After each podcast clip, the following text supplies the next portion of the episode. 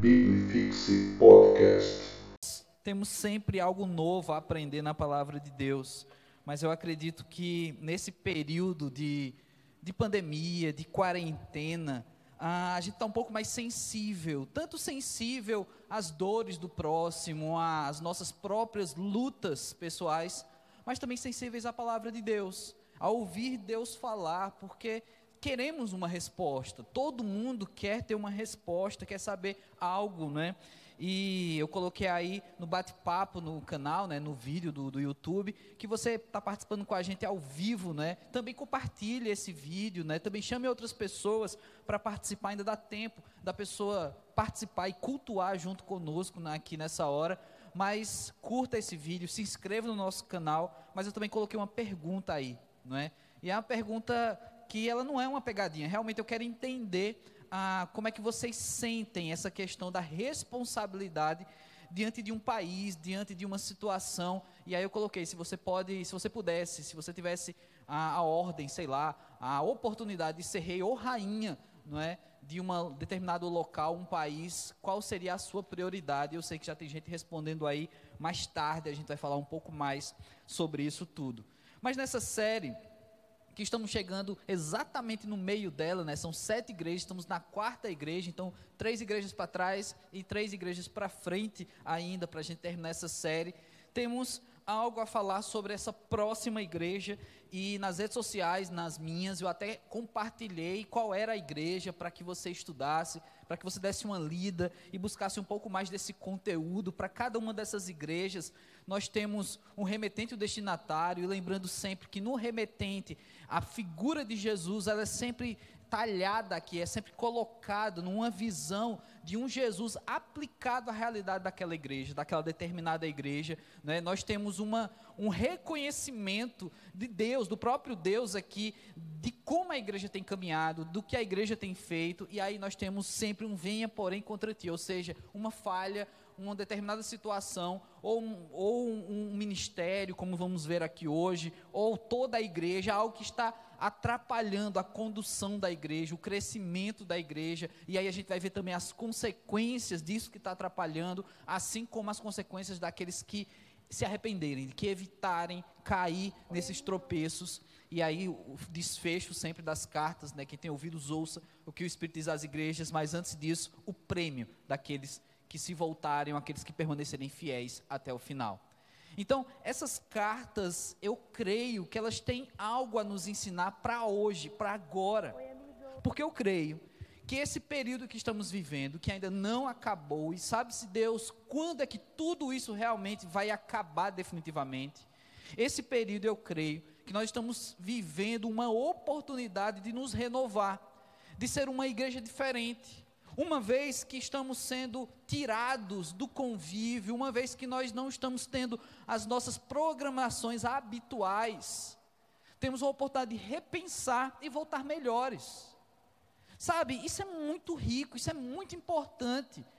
Porque parar tudo e depois voltar como se nada tivesse acontecido, incluindo os nossos erros, seria muita falta de sabedoria, seria uma verdadeira burrice. Então eu acredito que essa chance é sim uma chance do Senhor, é uma chance de Deus para nós.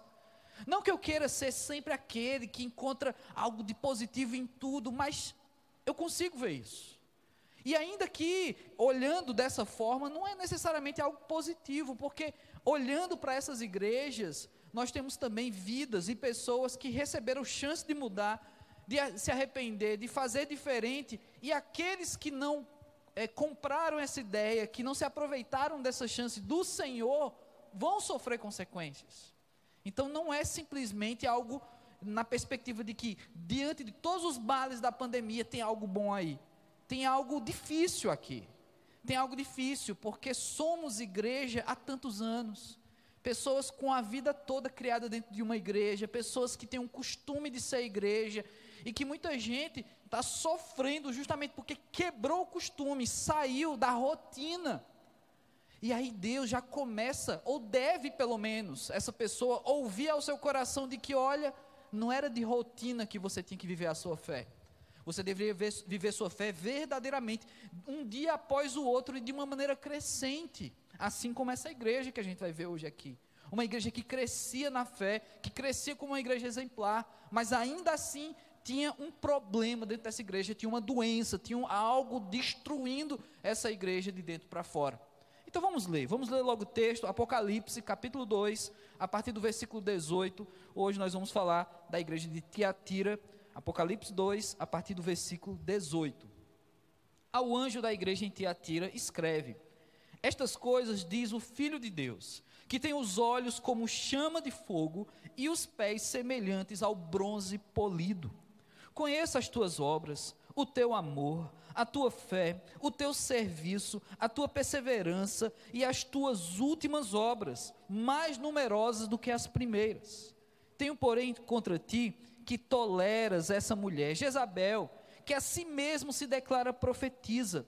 Não somente ensine, mas ainda seduza os meus servos a praticarem a prostituição e a comerem coisas sacrificadas aos ídolos Dê-lhe tempo para que se arrependesse. Ela, todavia, não quer se arrepender da sua prostituição. Eis que a próstito de cama, bem como em grande tribulação os que com ela adulteram. Caso não se arrependam das obras que ela incita, matarei os seus filhos, e todas as igrejas conhecerão que eu sou aquele que sonda mentes e corações, e vos darei a cada um segundo as vossas obras. Digo, todavia, a vós outros, os demais de Tiatira, a tantos quantos não têm essa doutrina e que não conhecem, como eles dizem, as coisas profundas de Satanás. Outra carga não jogarei sobre vós, tão somente conservai o que tendes até que eu venha. Ao vencedor, e que guardar até o fim as minhas obras, eu lhe darei autoridade sobre as nações e com cetro de ferro as regerá e as reduzirá a pedaços como se fossem objetos de barro. Assim como eu também recebi do meu Pai, dar-lhe-ei ainda a estrela da manhã. Quem tem ouvidos, ouça o que o Espírito diz às igrejas. Então, que o nosso bom Deus aplique essa palavra em nossos corações, em nossas vidas, em nome de Jesus Cristo. Amém. Então, nesse texto aqui, nós temos a apresentação desse Jesus aplicado à situação dessa igreja, Tiatira.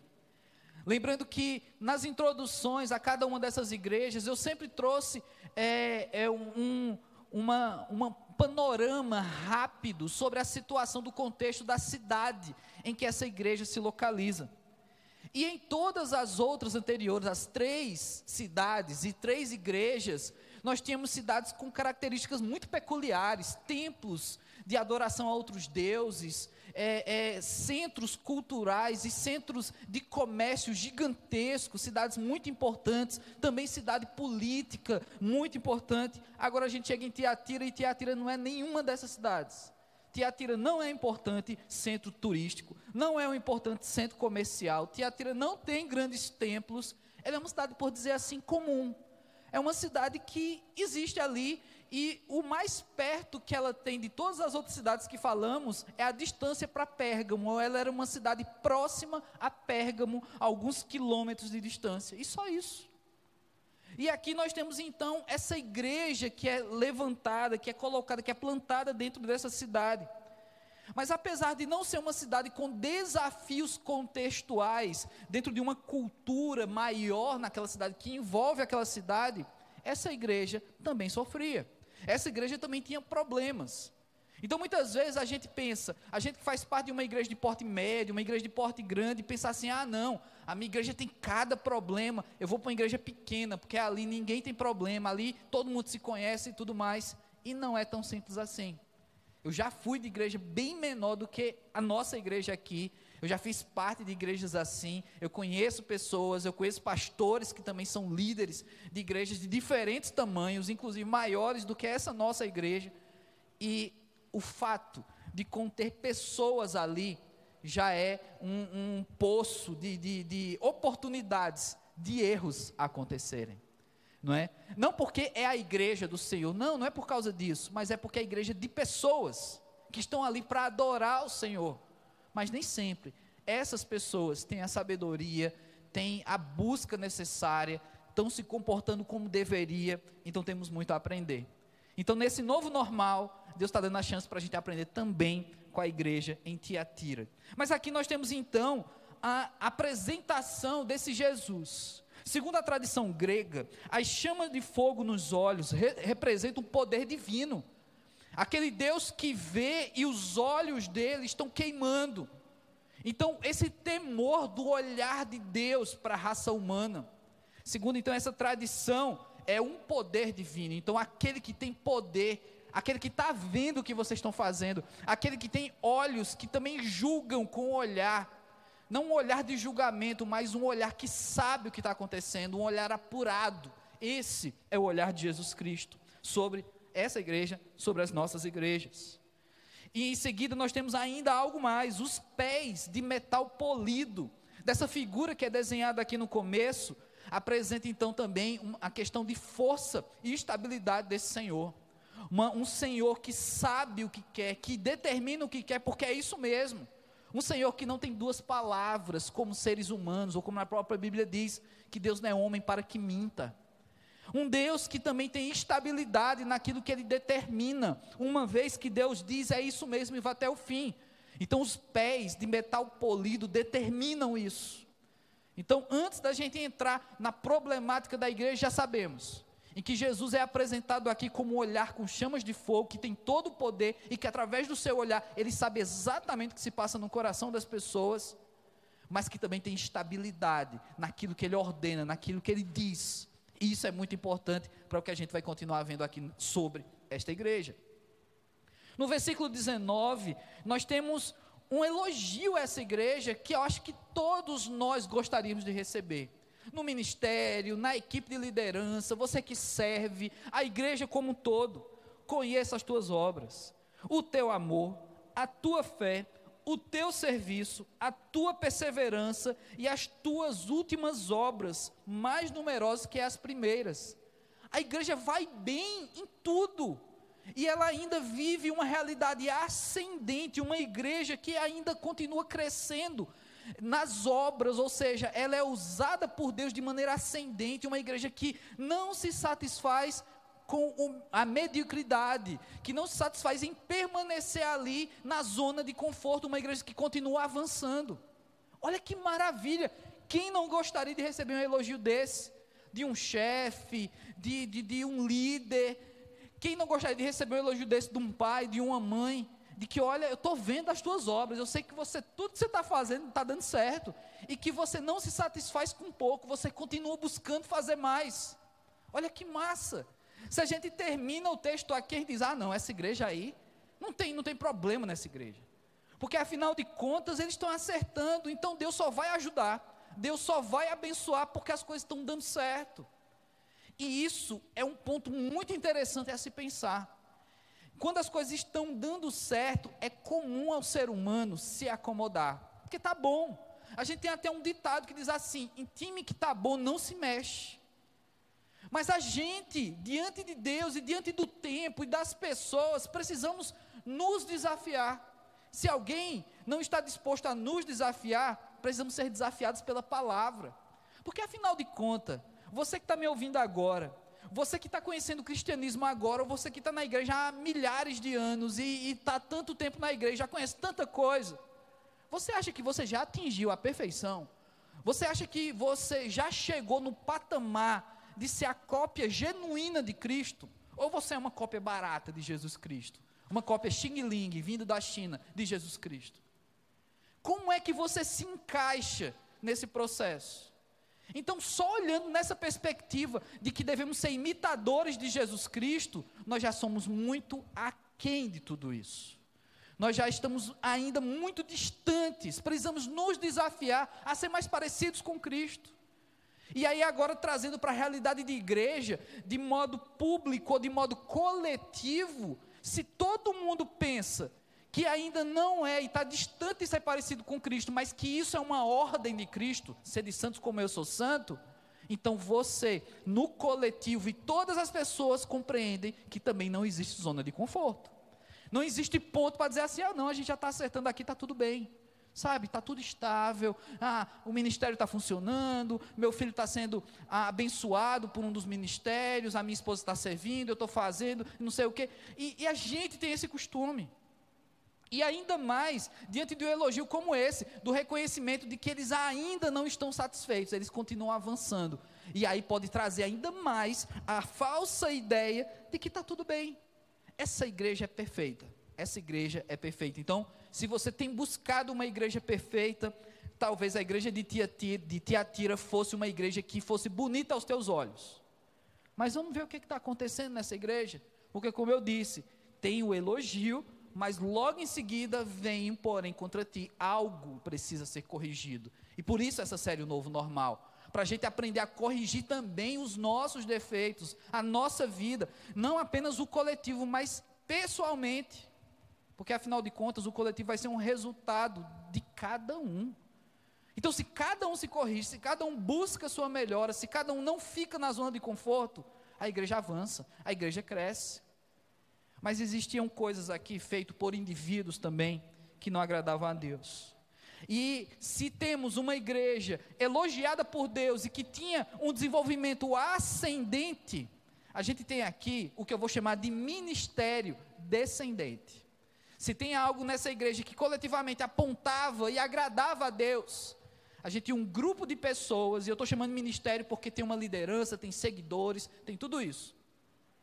Então tem um grupo de pessoas aqui que estão caminhando a passos largos ao inferno, desobedecendo a Deus. Isso aqui não é simplesmente uma frase de impacto, a passos largos para o inferno, porque é isso mesmo que vai acontecer com essas pessoas, se eles continuarem com as práticas que eles trazem. Então nós temos, por exemplo, quando falamos a igreja em Pérgamo e tem vazamento de som aqui, tem alguma coisa acontecendo aqui no templo, tem um som. Joel, lá atrás, Bota um fone de ouvido aí, meu irmão. Ele não está ouvindo. Bota um fone de ouvido aí, está vazando o som. Então nós temos aqui, é quem sabe faz ao vivo, né? Faz uma bagunça ao vivo, faz tudo. Então nós temos essa igreja, assim como aqui no culto, né? tem uma igreja, mas já tem um problema acontecendo aqui hoje, não é? Então essa igreja, ela tinha um problema ministerial aqui acontecendo. Mas se a gente olhar para as outras igrejas que eu mencionei, que já pregamos aqui, que você pode rever os vídeos ou acompanhar o podcast sobre as pregações, na igreja de Éfeso tinha um detalhe.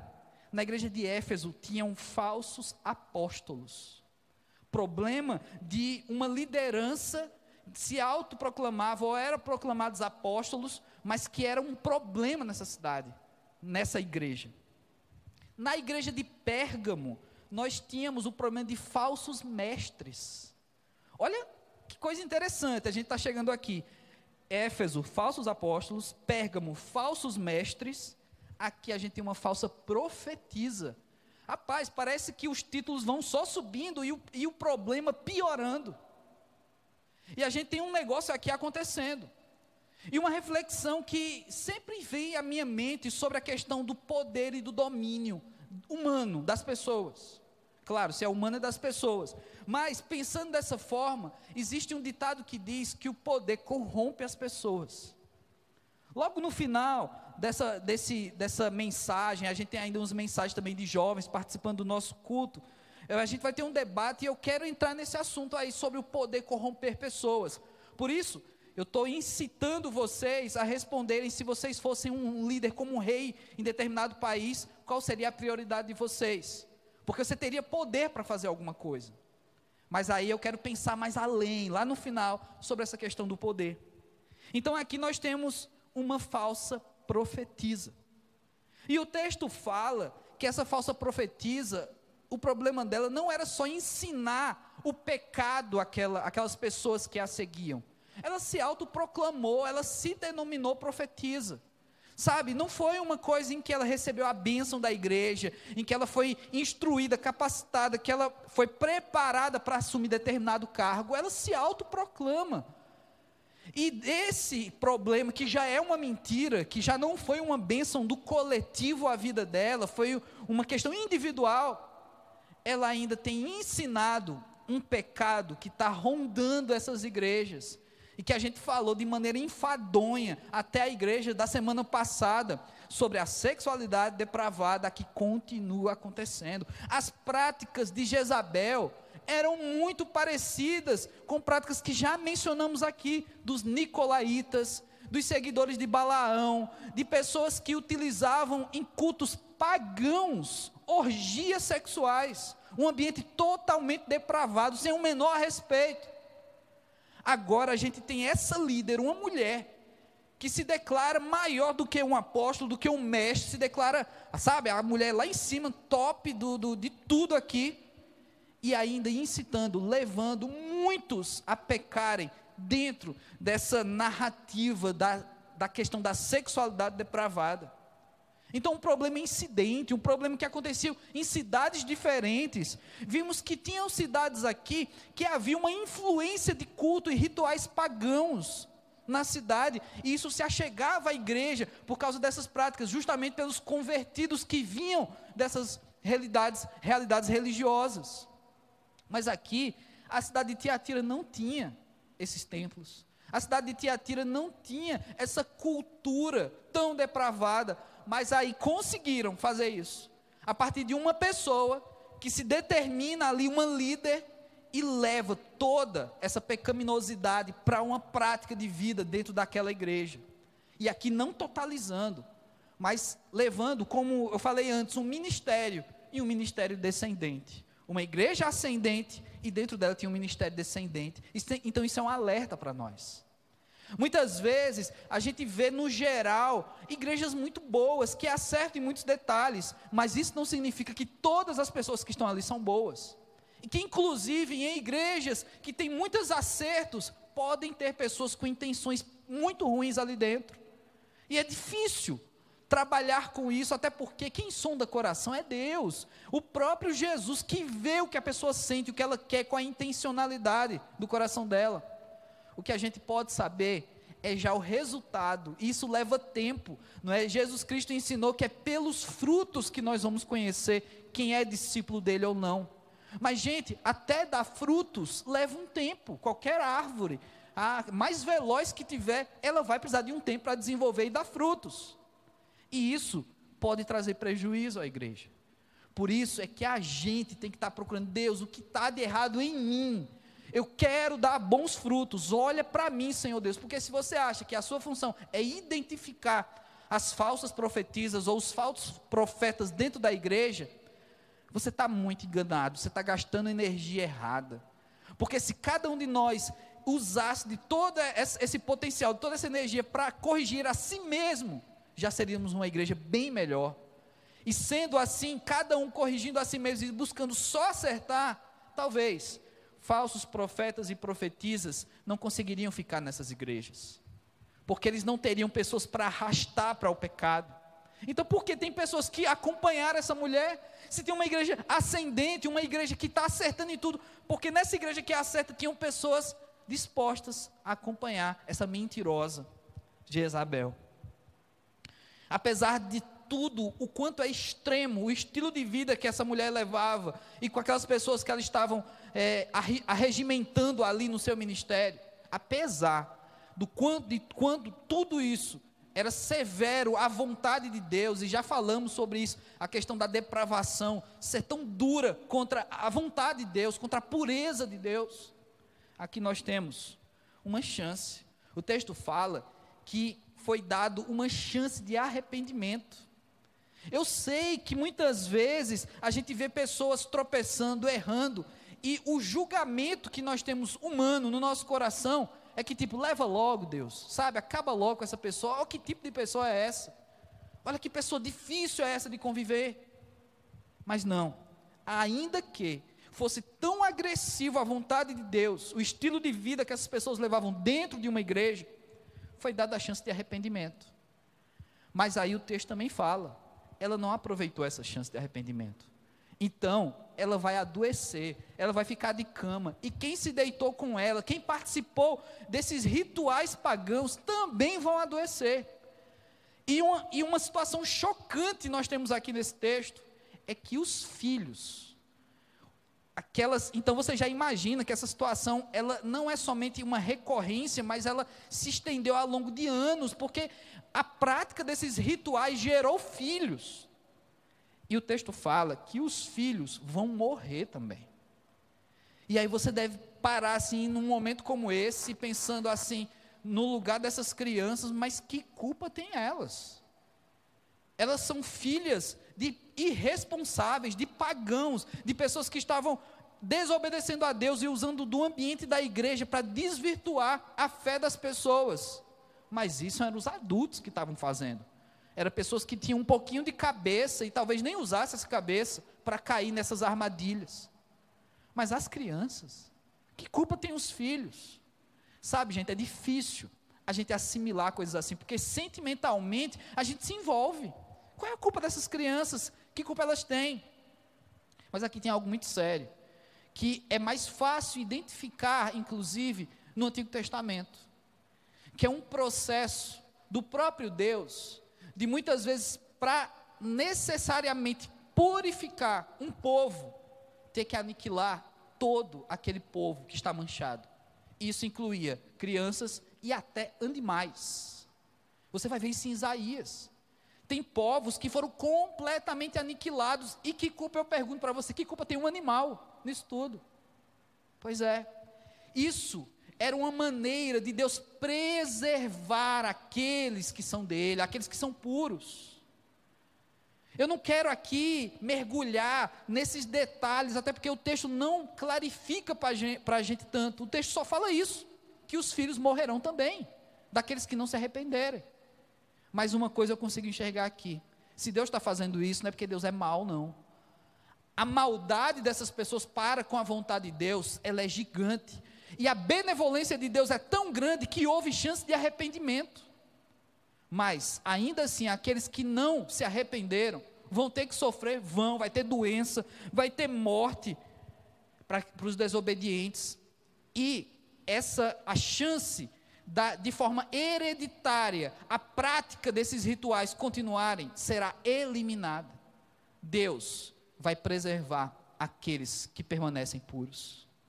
Eu sei que é difícil engolir isso. Eu sei que é difícil aceitar a relação da morte das crianças aqui. Mas pense você na outra perspectiva. Pense você como um cidadão que faz parte de uma igreja ou que tem uma fé e que de repente tem tantas situações à sua volta tentando arrastar você ao pecado. E Deus está o tempo todo tentando te preservar. Ainda que por muitas vezes é necessário, de forma muito pesada, de forma muito forte, para que você permaneça fiel, pessoas serem tiradas da sua vida. E eu já conheço N histórias de pessoas, de vida, de que, não envolvendo morte, mas de um relacionamento de namoro, de uma situação em que uma amizade aqui não tinha nada a ver com Deus. E de uma maneira muito forte, Deus quebra aquela, aquele, aquela amizade, aquele namoro, aquela situação, e a pessoa fica chateado, porque afinal de contas era um amigo, afinal de contas era um namorado, uma namorada, e de repente Deus está preservando a tua vida. Para com isso, para de querer ficar questionando as ações de Deus, porque afinal de contas, Ele sabe. Quem é você? Afinal de contas, você sabe mais do que Deus. Afinal de contas, você entende os atos milagrosos ou um Deus atemporal que independe de você ou do nosso tempo cronológico? Não. Então estava acontecendo na igreja um pecado muito forte, muito agressivo e de forma agressiva, como falamos semana passada, Deus agiu. Algo que eu tenho usado nos aconselhamentos sempre, tenho repetidamente falado aqui, que uma coisa que eu falo muito é que assim como é duro o coração da pessoa, ou quanto mais for duro o coração daquela pessoa, mais forte será o martelo de Deus. E aí Deus vai bater forte. É, é uma forma de falar uma, um, uma máxima popular dos crentes, do meio gospel, né? Que é, se não é pelo amor, é pela dor. Então eu tenho esse meu jeito de falar, diferente, porque eu falo de, eu penso de uma forma ainda mais proporcional, não somente duas vias, amor ou dor, mas eu penso de uma maneira proporcional, o martelo de Deus. E aí ele precisa ser cada vez mais forte à medida que o coração é duro. Aqui, os corações se endureceram a ponto de dizer assim: Deus, a gente não te quer. Deus, a gente não quer te servir, a gente não quer te obedecer, a gente quer te desobedecer. Aí Deus diz: então tá bom, então as consequências virão sobre vocês, sobre a descendência de vocês, porque afinal de contas existe um povo aqui nessa igreja que será preservado. E é sobre isso que a gente vai continuar falando. Nos versículos 24 e 25, nós temos um detalhe aí. A vida já é um prêmio. Olha, vamos, vamos ler esse texto novamente. Versículo 24: Digo todavia que vós outros, os demais de Tiatira, a tantos quantos não têm essa doutrina, que não conheceram, e que não conheceram, como eles dizem, as coisas profundas de Satanás. Isso aqui é uma coisa interessante. Fazer um, abrir um parêntese aqui, de que essas coisas profundas de Satanás é porque nessa igreja tinha pessoas que tinham realmente uma espiritualidade, as pessoas estavam crescendo ali na fé, como a gente falou, era uma igreja que tinha um exemplo aqui de, de vida, uma igreja ascendente, então tinha pessoas em desenvolvimento, pessoas crescendo na fé, líderes despontando, isso era massa. Isso atrair as pessoas a uma igreja que, puxa vida, essa igreja tem pessoas espirituais, pessoas profundas, pessoas que têm algo de Deus a mais a dizer. E como é bom estar perto de gente assim. Mas aí existia essa gíria também dada à igreja, que tinha gente que era profundo em Satanás. Por isso que eu falei, uma igreja ascendente, mas que tinha um ministério descendente. O que Jezabel produzia de pecado, o que ela fazia com esses rituais, era como se fosse uma pessoa mega, ultra espiritual de Satanás. Uma pessoa que está no nível altíssimo. Então, quando ela se autodeclara profetisa, sim, nesse sentido, para Satanás ela era uma profetisa. Ela tinha um poder ali, ela estava num posto alto como um agente de Satanás dentro dessa igreja. Mas continuando, versículo 24 ainda. Depois que ele fala, as coisas profundas Satanás, outra carga não jogarei sobre vós Tão somente conservai o que tendes até que eu venha. Olha que coisa interessante. Jesus Cristo está dizendo para essa igreja que eles já têm problemas demais. Já que tem essa mulher e tudo que essa mulher já causou dentro dessa igreja, Jesus diz: outra carga eu não vou jogar sobre vocês. Sabe, vocês já sofreram demais, apesar de continuar aprendendo e crescendo. Porém, eu vou, é, eu vou conservar o que vocês já têm. Então já é suficiente. Sabe, isso é um choque, isso aqui é um tapa na cara para pregações, para denominações, para teologias triunfalistas. De que você vai ser mais, de que você vai poder muita coisa, de que você vai ser um rei aqui na terra, de que você é filho do dono do ouro e da prata, então que você tem que ter tudo bom e do melhor. Esse tipo de pregação recebe um tapa na cara desse versículo 25. Tão somente conservarei conservai o que tendes até que eu venha, é suficiente. Jesus está dizendo aqui: olha, vocês já têm o que vocês precisam, vocês já têm a vida eterna. Nas entrelinhas, Jesus está dizendo: olha, vocês não têm direito de exigir mais nada, apesar do sofrimento causado por essa mulher. Eu não vou dar outra coisa para vocês, porque vocês já têm.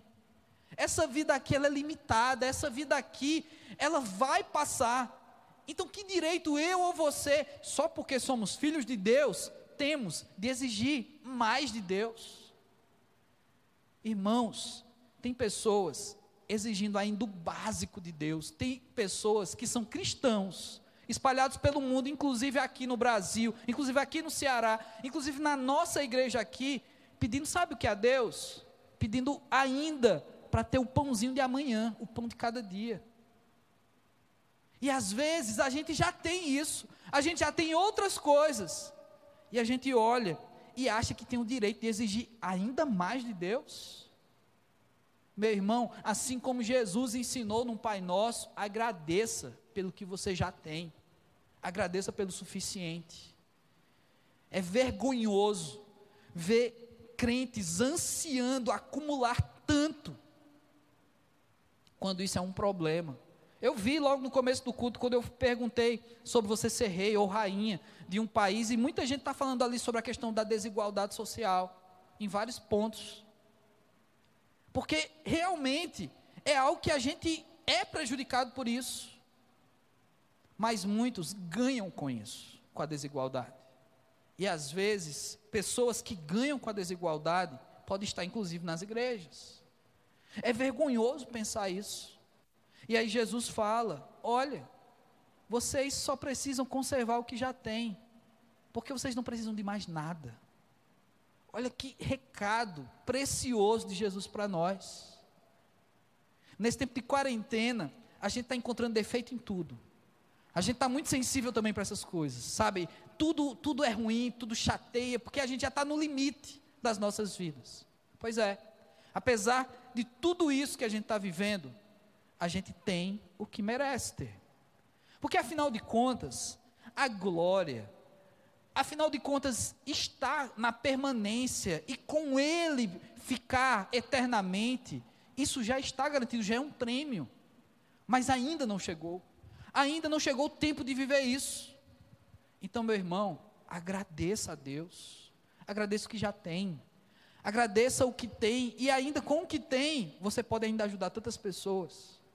Olhe para a sua vida e perceba a sua trajetória. Como Deus tem sido misericordioso com muitos de nós, porque a gente, muitos de nós, sequer merece o que tem, ainda que seja pouco. Porque Deus, Ele é bom. Ele faz com que permaneçamos e que de repente aquilo que precisamos é tão somente o que já temos. E por fim, caminhando para o final aí, versículos 26 a 29, a gente tem aqui a vitória no céu sobre os pecadores e também o resultado da salvação. Ao vencedor que guardar até o fim as minhas obras, eu lhe darei autoridade sobre as nações. Isso aqui é um negócio meio complicado, esse negócio de lhe dar autoridade sobre as nações que isso aqui tem umas interpretações meio malucas. Eu vou trazer até um trecho de uma música aqui para vocês. E com cetro de ferro regerá e as reduzirá a pedaços como se fossem objetos de barro. Assim como também recebi do meu Pai, dar-lhe-eis ainda a estrela da manhã. Quem tem ouvidos, ouça o que o Espírito diz às igrejas. Então nós temos aqui esse Jesus, esse Deus que promete algo para os vencedores dessa igreja. Já tivemos vários prêmios ao longo das outras três igrejas. Nessa quarta igreja, então, ele diz uma certa vitória sobre os pecados. Tem uma música da Renascer Prize, e não é somente essa música, viu? Eu já encontrei várias músicas dentro do ambiente gospel que tem esse assunto aqui e que fala dessa forma aqui. Diz o seguinte, uma parte do trecho do refrão da música. O nome da música é Nada se compara. E diz assim: Então, não há mais morte, tudo agora é vida. Minha coroa está garantida, eu vou reinar com Cristo para sempre. Essa expressãozinha no final aqui, eu vou reinar com Cristo, ela é um pouquinho perigosa. Ela traz para muitas pessoas um ideal triunfalista. Assim como eu critiquei pregações, doutrinas, teologias, igrejas que pregam esse tipo de coisa, existem canções que às vezes, por falta de explicação, às vezes pela poesia simplesmente, não que seja a intenção da música, acaba trazendo uma aplicação, um tipo de pregação cantada de que você vai ser um rei junto de Jesus. A ideia, inclusive do texto que nós estamos aqui em Apocalipse, não é essa. A ideia é que você vai reinar debaixo do guarda-chuva do rei, ou seja, você vai ser um súdito abençoado, porque o teu rei é Jesus. Tem gente que sonha reinar igual, sabe? Tem gente que quer ser o máximo, quer alcançar grandes coisas aqui na terra, porque acha que é filho do rei e tem que ser rei como ele. Não, você está debaixo, você é servo, você é servo desse Senhor. Ele te dá algo maravilhoso. Esse Senhor, Jesus Cristo, deu a vida por nós. Mas isso não faz com que você se torne rei, não. Porque afinal de contas, que tipo de rei você é? A gente não consegue ser rei da nossa própria vida. A gente não consegue governar detalhes do nosso cotidiano. A gente peca por besteira, a gente tem raiva, a gente, a gente às vezes cria ódio por pessoas. Como é que você acha que você vai ser rei com Jesus? Vai reinar com Jesus se você não consegue ser rei do teu relógio? Se você se atrasa, se você tem problemas com o horário? Gente, é muito sério isso. Então, assim como Renascer Praz e outras músicas traz esse teminha aqui, vou reinar com Cristo para sempre. Isso é um pouco perigoso. No Salmo 2, versículos de 7 a 9, diz o seguinte: proclamarei o decreto do Senhor. E ele me disse: Tu és meu filho, eu hoje te gerei. Pede-me e eu te darei as nações por herança, olha aí, e as extremidades da terra por tua possessão. Com vara de ferro as regerás e as despedaça, despedaçarás com vaso do oleiro. Então, um pouco do que a gente vê aqui em Apocalipse foi dado também a Davi. Olha, você vai ser rei sobre as nações, eu vou te dar elas. Mas aqui a gente tem uma realidade em que isso aconteceu sim, isso foi aplicado contextualmente. Houve um reino, um reinado. E esse reinado de Davi, você que estudou um pouquinho mais de Bíblia sabe que não somente é localizado ao tempo de Davi, o reinado de Davi, ele é geracional, porque os reinados acontecem dessa forma. O filho recebe então a oportunidade de assumir, quem sabe, o trono, príncipes ali. É interessante que na Inglaterra você tem príncipes idosos já, né? Uma rainha que não morre nunca, né? Então, nesse jogo de xadrez, essa rainha está vivendo bastante. Mas ali você tem essa realidade cultural desde os tempos de Davi, de que os filhos herdam. E quem é que está nessa raiz de Davi? Quem herdou tudo isso? Quem é que tem o cetro de ferro? Quem é que vai despedaçar as nações? Jesus Cristo, o Rei, o verdadeiro, o único que é perfeito no seu reinar. Esse é Jesus Cristo.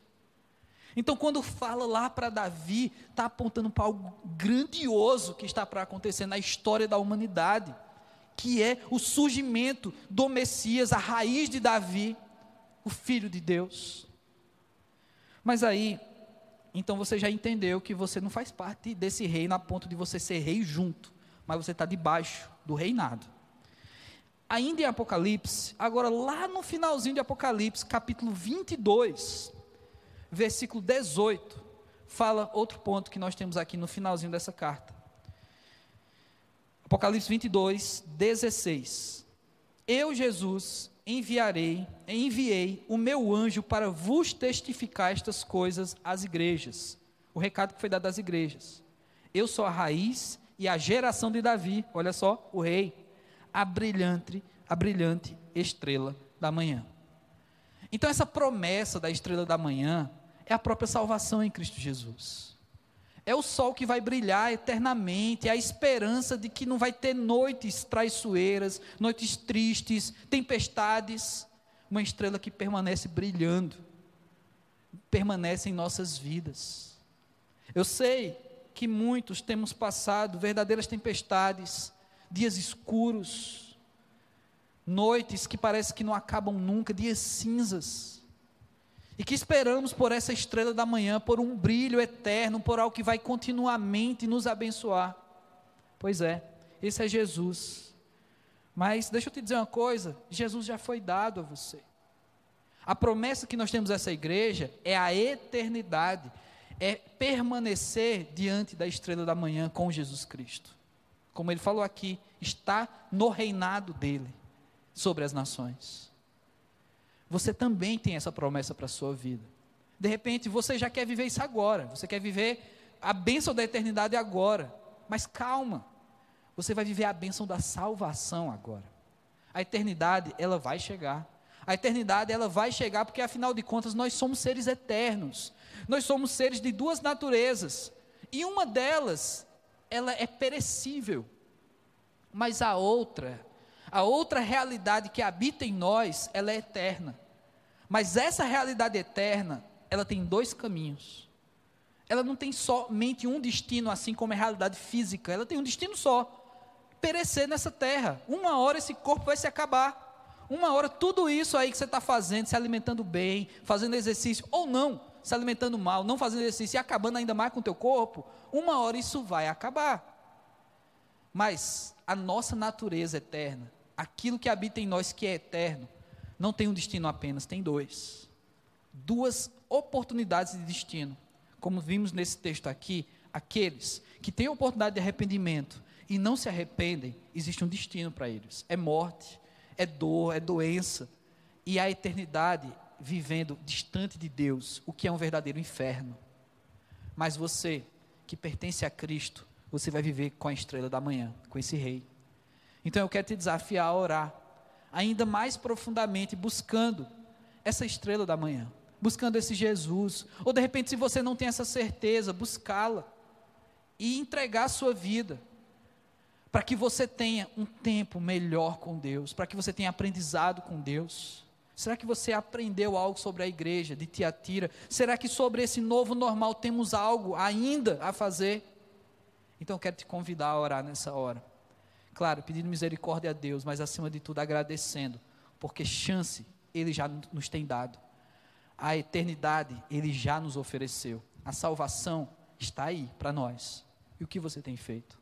Pai amado, eu te agradeço, ó Pai, pela tua palavra, eu te agradeço, Senhor Deus, por tudo isso que temos visto aqui e devemos aprender, ó Pai, com a tua palavra, com essa revelação a João, Senhor Deus, tão dura, tão severa em alguns pontos, ó Pai, mas ao mesmo tempo uma mensagem de esperança para nós.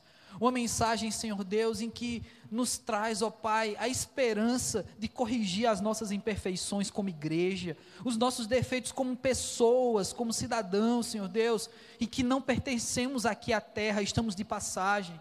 Uma esperança, ó Deus, de que apesar do sofrimento aqui, de situações adversas, a gente já tem algo garantido, garantido para nós nos céus. E que aquilo que já temos aqui, de repente, já é o que merecemos, Deus. Ó oh, Pai, muito obrigado, Senhor Deus. Muito obrigado até pelo sofrimento. Muito obrigado pelas lutas que temos, Senhor Deus.